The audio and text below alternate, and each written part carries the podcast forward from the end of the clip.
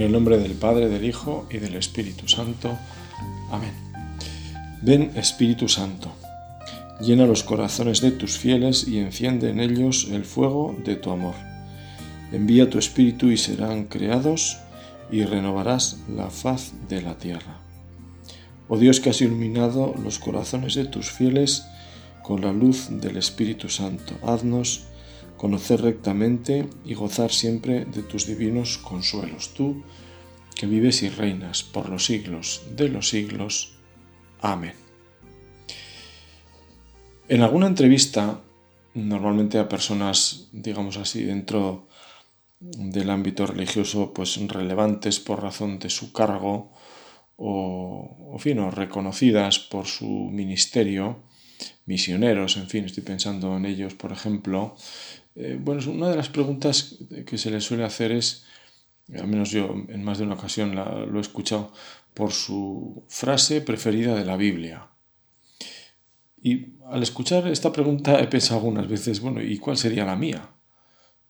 Pues bien, a mí la verdad es que se me ocurren varias, pero una de ellas sería justamente la que yo diría que es como resumen o la forma de explicar de otra forma el título de esta meditación, que sería esta, hasta los cabellos de vuestra cabeza están contados, que es bien fácil de recordar, y en ella Jesús se nos muestra pues como un buen pedagogo que consigue, eh, bueno, pues que en, en una frase nos quede claro todo un mensaje acerca de Dios, de quién es Dios, de su relación con nuestra vida y con todas las consecuencias que esto tiene para nuestro vivir más concreto, que nos abre así también a un mar de conocimiento.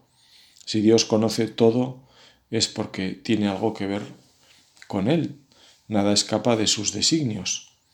Esto nos lleva inmediatamente a pensar en la relación entre mi libertad y el mal uso que pueda hacer de ella, dañando a los demás. ¿Cómo va a querer Dios algo malo? Eso no es posible, eso está claro. Pero también es cierto que Dios lo conoce, conoce todo, dice la escritura hasta los más ocultos pensamientos, y Dios deja hacer. Dios nos ha hecho libres. Dios no va a detener la mano del homicida, Dios permite lo que permitió con su propio Hijo amado. Permitió a los homicidas y permitió a los renegados apóstoles y me ha permitido a mí mismo ofenderle y ofender a mis hermanos. He pecado mucho de pensamiento, palabra, obra y omisión. Esta confesión bien nos la sabemos y si no somos falaces, nos la creemos de verdad, como la cree el Papa, la creen los mejores cristianos que son y han sido. Se la han creído los santos. Quizás los que más se la han creído. Me viene a la cabeza una frase de San José María. Yo me creo capaz de todos los horrores y de todos los errores. Pues bien, dicho esto, también sabemos que por el misterio de la cruz, que fue la puerta de la resurrección, Dios venció el mal, la vida venció a la muerte, Cristo resucitó, cantamos. Eres nuestro amor y nuestra esperanza, y lo cantamos por toda la tierra. Generaciones de cristianos, hombres y mujeres, cantamos esto. Venció la vida. La muerte no tiene la última palabra. O lo que es lo mismo, Dios ha sacado del peor de los males la muerte del Cordero inocente, el mayor de los beneficios, la vida eterna, y la victoria sobre el mal, el germen del reino, esa pequeña semilla que va creciendo invisiblemente tantas veces, comenzando por los corazones de quienes tienen en el centro de sus vidas esta afirmación. Dios sacará de los males bienes para nosotros. Ese es uno de los termómetros de la fe católica. Lo ha sido en la vida de los santos, que siempre han vivido muy pegados a cumplir la voluntad de Dios, sin necesidad de ir a buscarla haciendo cosas raras. Ha bastado esperar. La vida va poniendo ante nosotros el querer de Dios cuando estamos abiertos sinceramente a Él. Todo esto lo dice de modo más certero, seguro y más claro el catecismo, cuando afirma que Dios es infinitamente bueno y todas sus obras son buenas. Sin embargo, nadie escapa a la experiencia del sufrimiento, de los males en la naturaleza, que aparecen como ligados a los límites propios de las criaturas, y sobre todo a la cuestión del mal moral. ¿De dónde viene el mal? Buscaba el origen del mal y no encontraba solución, dice San Agustín en las confesiones, y su propia búsqueda dolorosa sólo encontrará salida en su conversión al Dios vivo, porque el misterio de la iniquidad sólo se esclarece a la luz del misterio de la piedad. La revelación del amor divino en Cristo ha manifestado a la vez la extensión del mal y la sobreabundancia de la gracia. Debemos, por tanto, examinar la cuestión del origen del mal, fijando la mirada de nuestra fe en el que es su único vencedor. Hasta aquí el texto del catecismo. Así que le pedimos al Señor, al comenzar esta meditación, que sabiendo que nuestros cabellos están contados, no olvidemos estas palabras, aunque a veces nos cueste aceptarlas, porque conocemos el lado humano de las cosas y la intervención de los hombres en decisiones que quizás nos afectan y nos molestan. Cabe buscar la justicia y la verdad y manifestarlo ante quien convenga, pero también cabe dejar la decisión en manos de quien tiene la responsabilidad y aceptar en obediencia su decisión, porque Dios también está por medio. Dios de los posibles males sacará bienes para nosotros si los acogemos con esa rectitud de intención. Para empezar, nuestro amor se habrá purificado, porque habrá pasado por la obediencia serena. Recordamos lo que San Pablo nos dejó escrito, otra de las frases que resumen todo un mundo de vida y experiencia. Y sabemos, dice San Pablo, que para los que aman a Dios, todas las cosas cooperan para el bien, nos dice en la carta a los romanos. El Señor, que bien nos conoce, sabe de nuestras dificultades y debilidades, para vivir con este espíritu que nos lleva a cumplir nuestro deber con diligencia, a no huir de nuestras obligaciones más incómodas, más aún a prestarnos para ayudar a quien lo pueda necesitar, sin que se note incluso, como dice Jesús en el Evangelio, a buscar los últimos puestos. Quien quiera ser el primero, que sea el último. Esto lo entendemos muy bien, porque es demasiado claro incluso. ¿Qué es lo que nadie quiere hacer? ¿Qué es lo que tiene menos consideración?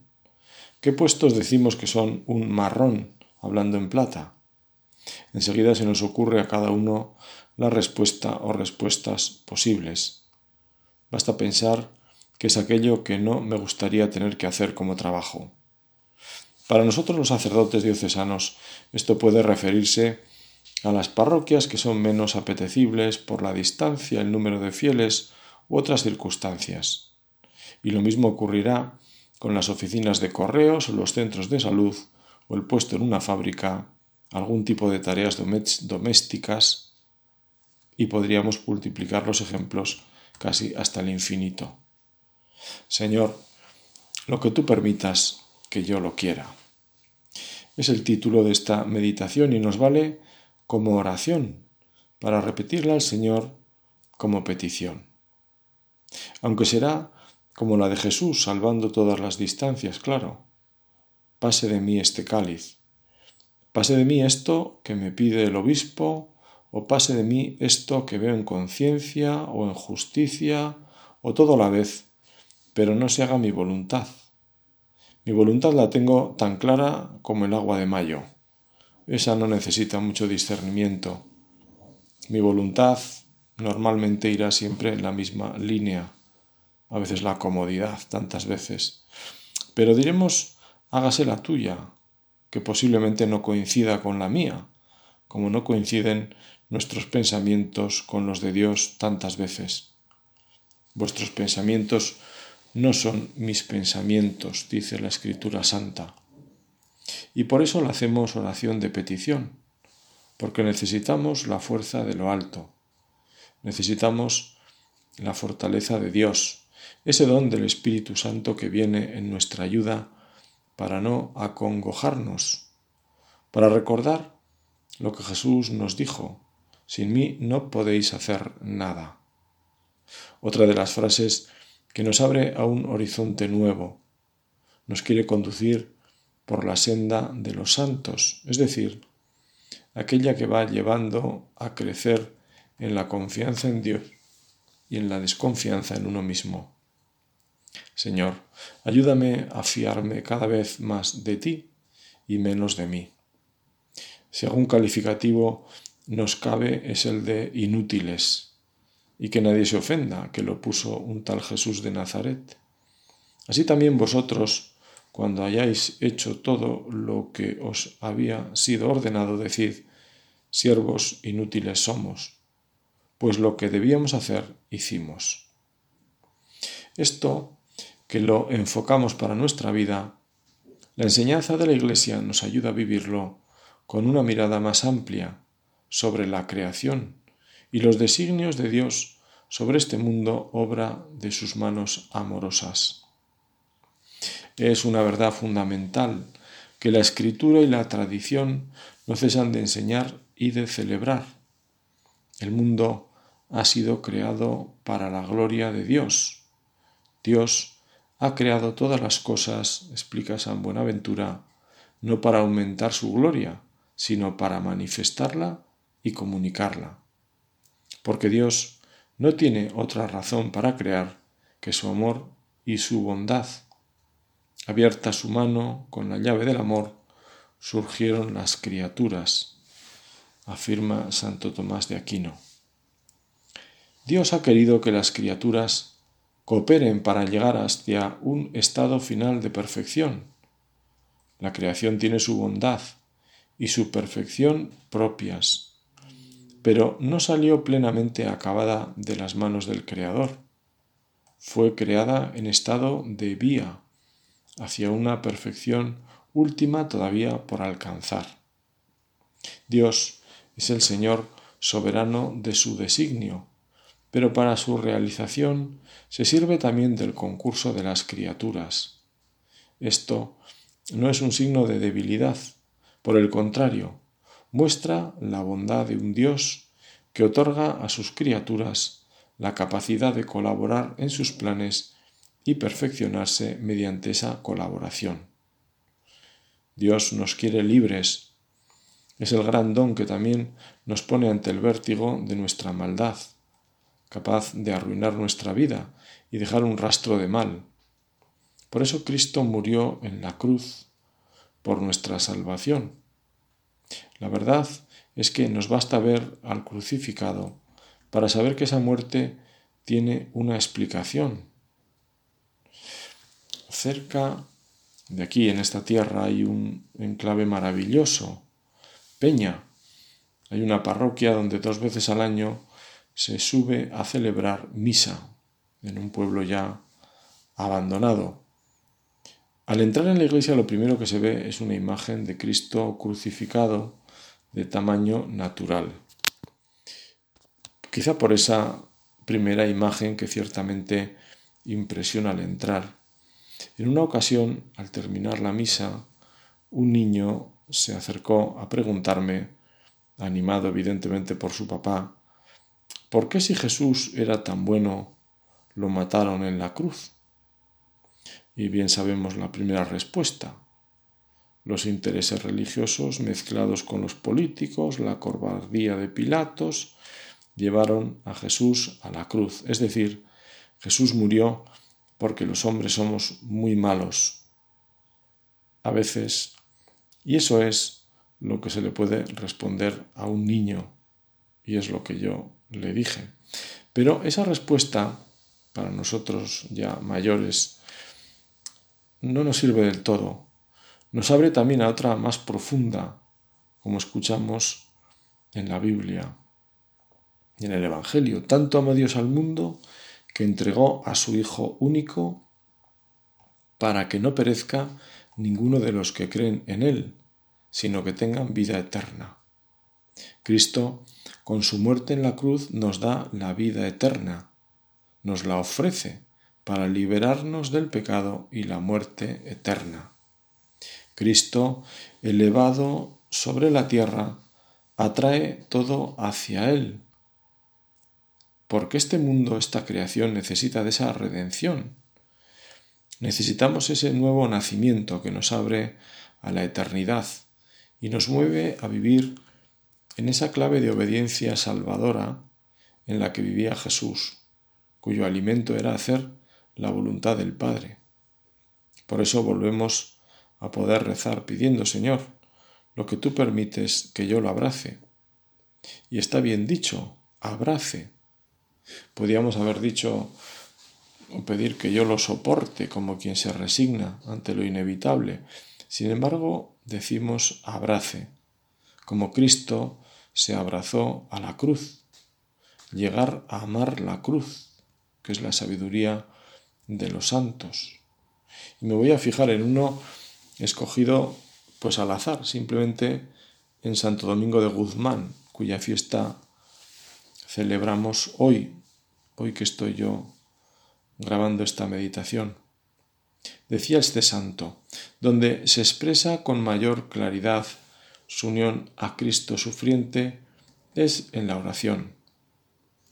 Quienes convivieron con él de cerca nos cuentan que durante la celebración de la Eucaristía derramaba tal cantidad de lágrimas, sobre todo al pronunciar las palabras del canon, que una gota no esperaba a la otra. Esta emotividad y dramatismo brotaba del asombro y de la tristeza propia de los santos al recordar la incomprensión del amor infinito de Dios por parte de la humanidad. Domingo sufre con Cristo y en Cristo por quienes viven alejados de Cristo.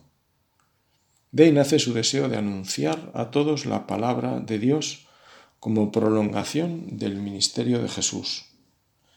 En su oración privada y personal, Domingo abría su corazón a Cristo sufriente para suplicarle con lágrimas e incluso con rugidos, Señor, ten piedad de tu pueblo. ¿Qué será de los pobres pecadores? Y para intensificar su oración unía a ella el esfuerzo corporal mediante genuflexiones, postraciones, flagelaciones. Todo ello expresa la misma preocupación de Jesús por la salvación de la humanidad. Recordamos aquel texto del Evangelio que nos cuenta cómo Jesús, viendo Jerusalén, se echó a llorar. El Señor lloró. El Señor llora. Había un libro que era Cristo llora en la tierra, donde iba, si no recuerdo mal, repasando todo el sufrimiento del mundo, todo lo que hace hoy llorar a Cristo. Qué bueno tener estos sentimientos que los santos han tenido porque han vivido con ese corazón. Quizá el corazón más parecido al de Cristo pues es el de los santos. Estos hombres y mujeres que iban teniendo en sus corazones los sentimientos de Cristo. Sentimientos de gozo, pero también de dolor. Sentimientos de pena al ver pues eso, como la gallina que ha querido reunir a sus polluelos y no ha podido. La desolación de ver a su pueblo alejarse del plan de Dios. Sería un buen propósito intentar vivir la misa con más verdad, es decir, con un corazón más purificado por la confesión frecuente, preparándonos antes, llegando a tiempo a la iglesia, olvidados del móvil, pidiendo con sencillez al Espíritu Santo esa gracia del recogimiento. En una ocasión, hace muchos años, la escuché a un, matrimonio que se arrodilló al entrar a la iglesia para participar de la misa, se sentaron junto a mí y yo escuché como uno de ellos le decía al otro explícitamente para que Dios nos conceda el santo recogimiento. Y entonces comenzaron a rezar un Padre nuestro. Estas cosas buenas, estos ejemplos edificantes que nuestra memoria conserva a pesar del paso de los años, quizá pequeños detalles que se hacen grandes por el amor que se pone en ellos y que el Espíritu los mantiene, como digo, en nuestra memoria, nos los susurra y nos lo trae a la imaginación, pues posiblemente para ayudarnos también a vivir ese espíritu. En la misa podemos poner en el altar, bueno, pues tantas cosas, tantas personas, intenciones, alegrías, dolores, preguntas, congojas, bueno, todo. Y en especial el sufrimiento de los inocentes, el que se nos presenta como un problema que supera nuestra pobre comprensión. Cuando nos toca de cerca, comprobamos el límite de nuestra confianza en Dios. El cáncer en personas cercanas, un accidente, la injusticia de un atropello a la dignidad. En definitiva, lo que para muchos parece razón suficiente para no creer que Dios pueda existir, como siendo Dios omnipotente y bueno, permite el sufrimiento de un inocente. ¿Cómo se puede compaginar la perfección de un Dios todopoderoso con la existencia del mal? Y el problema es real. El mismo catecismo de la Iglesia Católica afirma que la fe en Dios Padre Todopoderoso puede ser puesta a prueba por la experiencia del mal y del sufrimiento. Nos acordamos del libro de Job en la Biblia que justamente presenta pues este, este problema, el justo Job que empieza a salir de todo al revés hasta el punto de llegar a maldecir el día de su nacimiento, ¿no? Ojalá no hubiera venido a este mundo. Pues bien, más aún, es uno de los problemas más profundos que, nos, que se nos plantean y afecta a la vida de todas las personas y a veces de modo dramático. El primer paso para afrontarlo seriamente consiste ciertamente en advertir su gravedad. El Catecismo de la Iglesia Católica enseña que a esta pregunta tan apremiante como inevitable, tan dolorosa como misteriosa, no se puede dar una respuesta simple el conjunto de la fe cristiana constituye la respuesta a esta pregunta. No hay un rasgo del mensaje cristiano que no sea en parte una respuesta a esta cuestión del mal. No podemos pretender un conocimiento perfecto de los planes de Dios, razonaba un científico creyente. Creemos firmemente que Dios es el Señor del mundo y de la historia pero los caminos de su providencia no son con frecuencia desconocidos.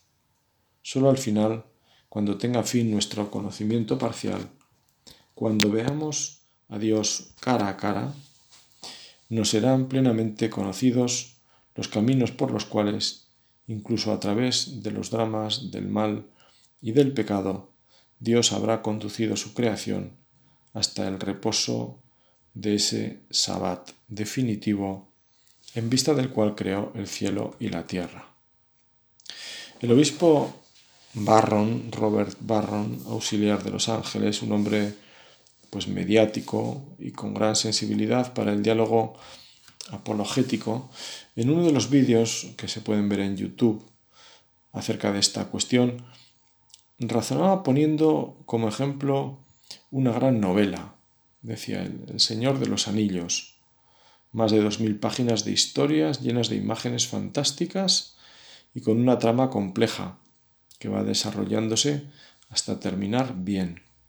Pues bien, afirmaba Ron que si cogemos al azar una página de la novela y recortamos una frase, puede que nos encontremos con algo terrible, porque la novela va desarrollándose entre dificultades y momentos angustiosos, donde parece que las cosas terminarán mal y sin embargo, como digo, el desenlace es el deseado, es bueno. El bien triunfa definitivamente sobre el mal. Pues así también hay momentos en nuestras vidas que son como esa línea arrancada de la novela, que sin la perspectiva del conjunto realmente parece dramática. Solo conociendo el conjunto se atisba su sentido, pero para eso hay que llegar al fin de la novela. Es una explicación con un ejemplo que daba él, que por otra parte también decía que ante la pregunta del sufrimiento de los inocentes no hay una respuesta, digamos, contundente y satisfactoria. Decía, hay que responder como, decía él, como por, decir por oleadas, no por oleadas, sino como, bueno, dando distintas respuestas, como acercándose desde distintos puntos a ese misterio que ciertamente siempre será un misterio y que una de las partes para responderlo será rezar por el que lo está sufriendo para que el Espíritu también no deje de iluminarle, que seguro que ya lo va haciendo. Pues el catecismo nos dice así, solo al final, cuando tenga fin nuestro conocimiento parcial, cuando veamos a Dios cara a cara, nos serán plenamente conocidos los caminos por los cuales, incluso a través de los dramas del mal y del pecado, Dios habrá conducido su creación hasta el reposo de ese sabbat definitivo, en vista del cual creó el cielo y la tierra. Es bueno no perderlo de vista. La claridad de los santos lo han traducido y abreviado de forma sencilla, Señor, tú sabes más. Lo habremos escuchado en más de un santo, incluso en gente de buena voluntad y gente que conocemos y que tiene un profundo sentido cristiano. Señor, tú sabes más, desde ahí lo viven. Nosotros, con la Sagrada Escritura, estamos llamados a rezar, a decirle al Señor profundidad de las riquezas, de la sabiduría, de la ciencia de Dios, Qué insondables son tus juicios, qué irrastreables tus caminos. Porque, ¿quién entendió la mente del Señor? ¿Quién fue su consejero? ¿Quién le dio a él primero para que le fuese recompensado? Porque de él y por él y para él son todas las cosas. Y San Pablo también nos invita a decir y a rezar.